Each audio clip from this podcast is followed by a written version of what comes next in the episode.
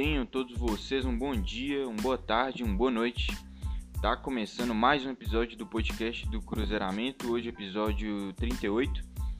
Falar da partida de ontem, é, Vitória e Cruzeiro, triunfo do Cruzeiro ontem no Barradão, 1 a 0 um jogo complicado, principalmente ali no primeiro tempo. Vou estar tá aqui falando um pouco dessa partida de ontem. É, das últimas cinco partidas fora de casa, ontem foi nossa quarta vitória. É realmente um número impactante aí do Cruzeiro. É, e é isso. Vamos lá falar desse episódio de ontem, porque com vitória é sempre melhor. Bem, para a partida de ontem, o Filipão tinha um desfalque do, do Jadson Silva, né, é, da nossa base. Um desfalque importante para essa partida. O Jadson vem cumprindo uma função interessante ali no meio do meio campo do Cruzeiro. É, em compensação, a gente teria o retorno do Ayrton, que não jogou contra o CRB fez uma falta danada. É, ele dá uma cara diferente para o ataque do Cruzeiro, não tem jeito. Então o Felipão entrou com a, com a formação parecida com a que ele tem entrado nos últimos jogos, né? Que são dos três volantes ali no meio. É, Machado fazendo uma função um pouco mais adiantado ali. O Ayrton numa ponta, o Arthur Kaique em outra. É... Para ser o substituto do Jadson Silva, ele colocou o Jadson Oreia, né? Eu tinha esperança dele, quem sabe, colocar o, o, um jogador ali com funções de armar o jogo, o Regis, quem sabe ali, que ele vem colocando mais. E consequentemente recuar um pouco Machado para jogar mais como segundo volante. Filipão não quis mudar, quis manter o Machado na posição que ele vinha atuando. Colocou o Jadson Oreia para substituir o Jadson Silva. É, das posições foram os jogadores que já vem jogando: Manuel Ramon na zaga, Cáceres Matos Pereira nas laterais, Fábio no gol. Isso todo mundo já sabe. É, a questão do Jadson Oreia é porque com ele o Cruzeiro perde muita dinâmica ali no meio de campo. É, e não deu outra. O início do jogo foi aquela coisa, o Vitória tentando abafar o Cruzeiro, lógico. Estão mais embaixo na tabela, jogando em casa, precisando muito do resultado. É, tentaram utilizar daquela marcação mais alta, é um time que tomava mais as atitudes da partida. Cruzeiro um time mais comedido, é, no primeiro tempo com muita dificuldade de de sair jogando. É, sem o Jadson Silva, a gente realmente perde muito a questão do, do, toque de bola. O Jadson é um cara que tem um passe mais qualificado, o Jadson Silva, né? Deixando claro. É, o Jadson Oreia não, é um volante que é, não tem passe como característica, ele não é um jogador de pisar muito na área também. É, é um cara mais para acompanhar os jogadores do Vitória, para marcação. É, e também não é um exímio marcador, mas é a função que ele cumpre mais ali no campo. É, o Cruzeiro acaba que ficou refém das bolas longas. A gente não conseguia sair jogando, o time realmente com muita deficiência nesse quesito no primeiro tempo de ontem. É, muita bola longa é, e mesmo assim a gente não estava conseguindo manter essa bola no ataque, a gente não estava ganhando a segunda bola, a gente não ganhou praticamente nenhuma segunda bola no primeiro tempo. O Vitória teve duas boas chances para abrir o placar. É uma cobrança de falta que o Fábio defendeu, uma cobrança de falta, uma batida muito forte, uma defesa muito boa do Fábio. É, e outra foi uma trama do Vitória pelo lado esquerdo da nossa defesa. É, foram as duas chances do Vitória. O Cruzeiro passou praticamente o primeiro tempo sem finalizar, é, e literalmente sem finalizar mesmo. O Cruzeiro contabilizava zero finalizações até o momento do nosso gol. É, a gente muita dificuldade de trocar passes, o time realmente é, não estava inspirado ali no primeiro tempo. É, o Jadson Oreia comprometeu bastante nossa saída de bola, na minha opinião. O, primeiro, o meio de campo nosso ficou praticamente nulo em questão de a bola passar por ele. A gente realmente só estava trabalhando na bola esticada. O Manuel tentando fazer um lançamento, às vezes ali os laterais.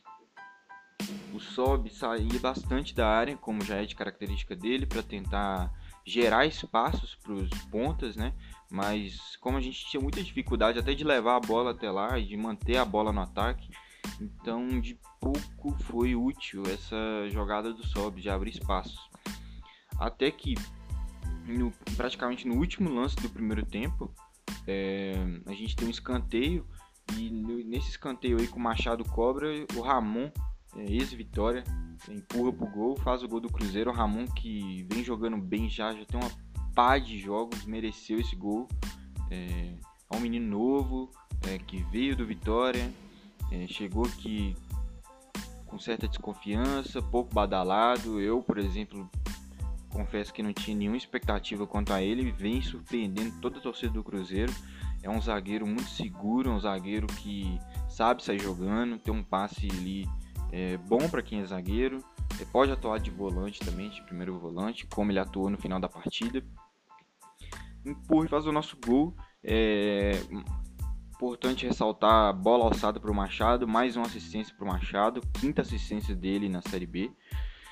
É, falei no episódio passado, a bola parada, ou no episódio retrasado, não me engano, se não me engano, a bola parada do Machado, cara, é uma coisa que é uma grande arma desse time do Cruzeiro. É, vários e vários gols já vem saindo de, de cobrança de escanteio, cobranças de falta.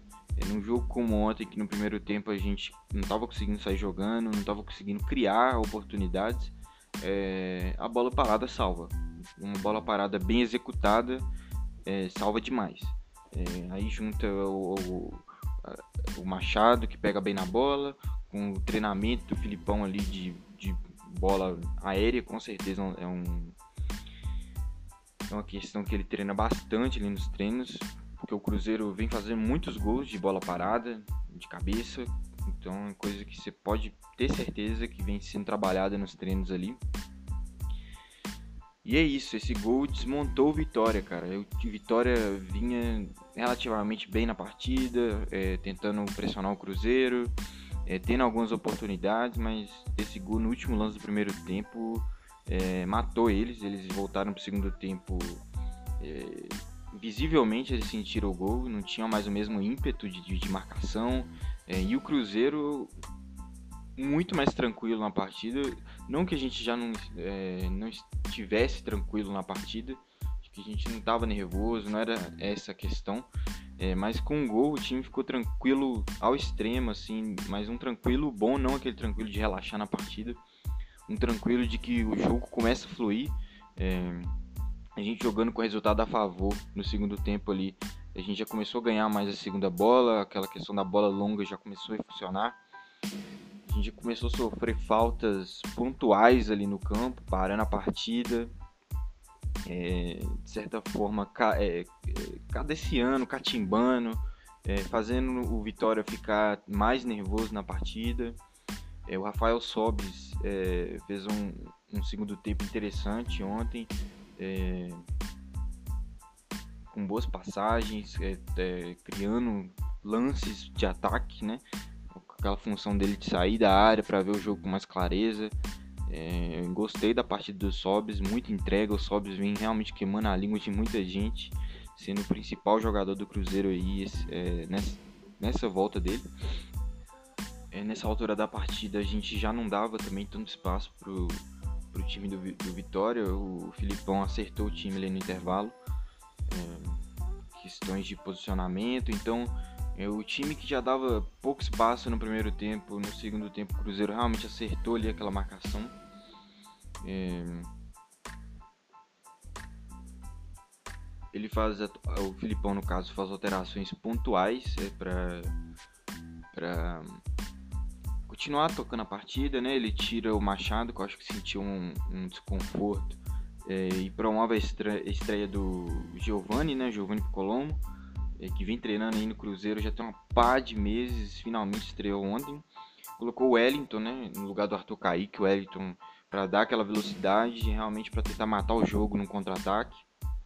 O que quase ocorreu, inclusive, o Wellington é, no, nos últimos minutos ali, é uma arrancada, dribla o goleiro, chuta para fora. Mas é, mexidas boas do Filipão, gostei das mexidas, mexidas ousadas até para quem tá ganhando a partida. É, tirando o Machado ali que sentiu alguma coisa e ao invés de tentar colocar outro volante ou fechar o meio, coloca o Giovani com armador de ofício. É, na primeira jogada do Giovani ele já acarreta a expulsão do, do Lucas Cândido, que levou o segundo amarelo. Gostei da entrada dele, ele mostrou ali já algumas das suas, das suas características, né? Ele tem um passe bom, já se mostrou ter um passe bom, apesar de estar tá meio parrudo, né? O Filipão falou que ele chegou acima do peso, é, então é, eu vou partir ali de que ele ainda está chegando no, no, no, peso ideal dele, é, mas já mostrou que tem uma, uma arrancada interessante no lance ali do, do segundo amarelo do Lucas Cândido. Ele deu uma dinâmica boa, deu uma dinâmica boa, é, já foi aquele jogador que pega a bola e já, já tem outro recurso, a não ser que ele passe para trás, né? É, jogada inclusive, inclusive patenteada pelo Jadson Oreia, é o grande jogador que pega a bola e joga ela para trás, não tem um ímpeto de olhar para frente, de tentar fazer uma coisa diferente, mas tudo bem. É, e com isso o Cruzeiro realmente virou o senhor da partida, dominou todas as ações, é, poderia ter chegado no segundo gol ainda nesse lance do Wellington aí que falei. É, e é isso, uma partida inteligente do Cruzeiro. É, um primeiro tempo realmente que não foi bom, um primeiro tempo que a gente podia ter levado gols, podia ter se complicado. É, finalizamos essa questão de não finalizar no primeiro tempo todo realmente é, preocupa um pouco, mas depois que a gente abriu o placar, o time soube se portar muito bem. A postura no segundo tempo do Cruzeiro realmente é, é, é de, digna de aplausos da minha parte. Porque eu fiquei preocupado até. Eu falei, putz, o Cruzeiro fez 1 a 0 é capaz de voltar no segundo tempo naquela de se fechar e só sair na boa, esse aquele sufoco.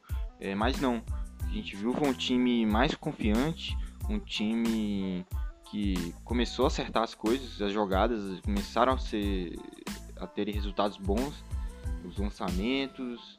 É, depois da entrada do, a entrada do Giovanni Piccolombi da expulsão do Lucas Cândido, a gente começou até tocar a bola desde a defesa e subir para o ataque tocando a bola ali com calma, cadenciando. É, e é isso. Senhor da partida, terminou 1 a 0 uma vitória no Barradão. Cruzeiro não perde no Barradão já tem uns 15 anos, assim. É uma invencibilidade impressionante, tendo em vista que é um estado difícil de se jogar. Vitória costuma fazer valer um mano de campo. Mas é isso, Cruzeirão lá, fui lá, três pontos para dar aquela esperança para a gente. Agora a gente tá, a gente permanece em 11 primeiro, a gente não subiu nenhuma posição. Mas agora no momento a gente está 6 pontos do G4. É... No momento da gravação desse podcast ainda não aconteceu os jogos de Figueirense Cuiabá, Confiança e Juventude, mas estamos 6 pontos do G4 sem essas partidas. É um número, uma diferença até impressionante, tendo visto que o Cruzeiro já foi penúltimo colocado, 19 da Série B. E é isso, a luta continua. É, secar hoje essas partidas aqui que, que restam da rodada. E próxima partida vai ser contra o CSA no Independência. A gente não joga mais no Mineirão, né? Esse ano. Fizemos um acordo ali para fazer o resto das partidas da Série B no Independência. Confronto direto, né? O CSA é o quarto lugar, é o primeiro ali da zona de classificação. Então vamos para cima. A gente tem que ganhar, porque agora a gente vai pegar uma sequência de confrontos diretos ali, que é de suma importância se o Cruzeiro almeja subir ou almeja continuar na briga. De suma importância a gente vencer essas partidas, começando pelo CSA na terça-feira, no Independência. Então é isso, galera. É... Vou ficando por aqui. Queria apenas fazer esse relato dessa partida de ontem mesmo, falar um pouco dela. É... Vitória importante aí para a sequência do Cruzeiro. Muito obrigado a quem ouviu até aqui, quem vem ouvindo os últimos episódios também. É, volto aí provavelmente depois da partida contra o CSA. E é isso. Forte abraço e até a próxima.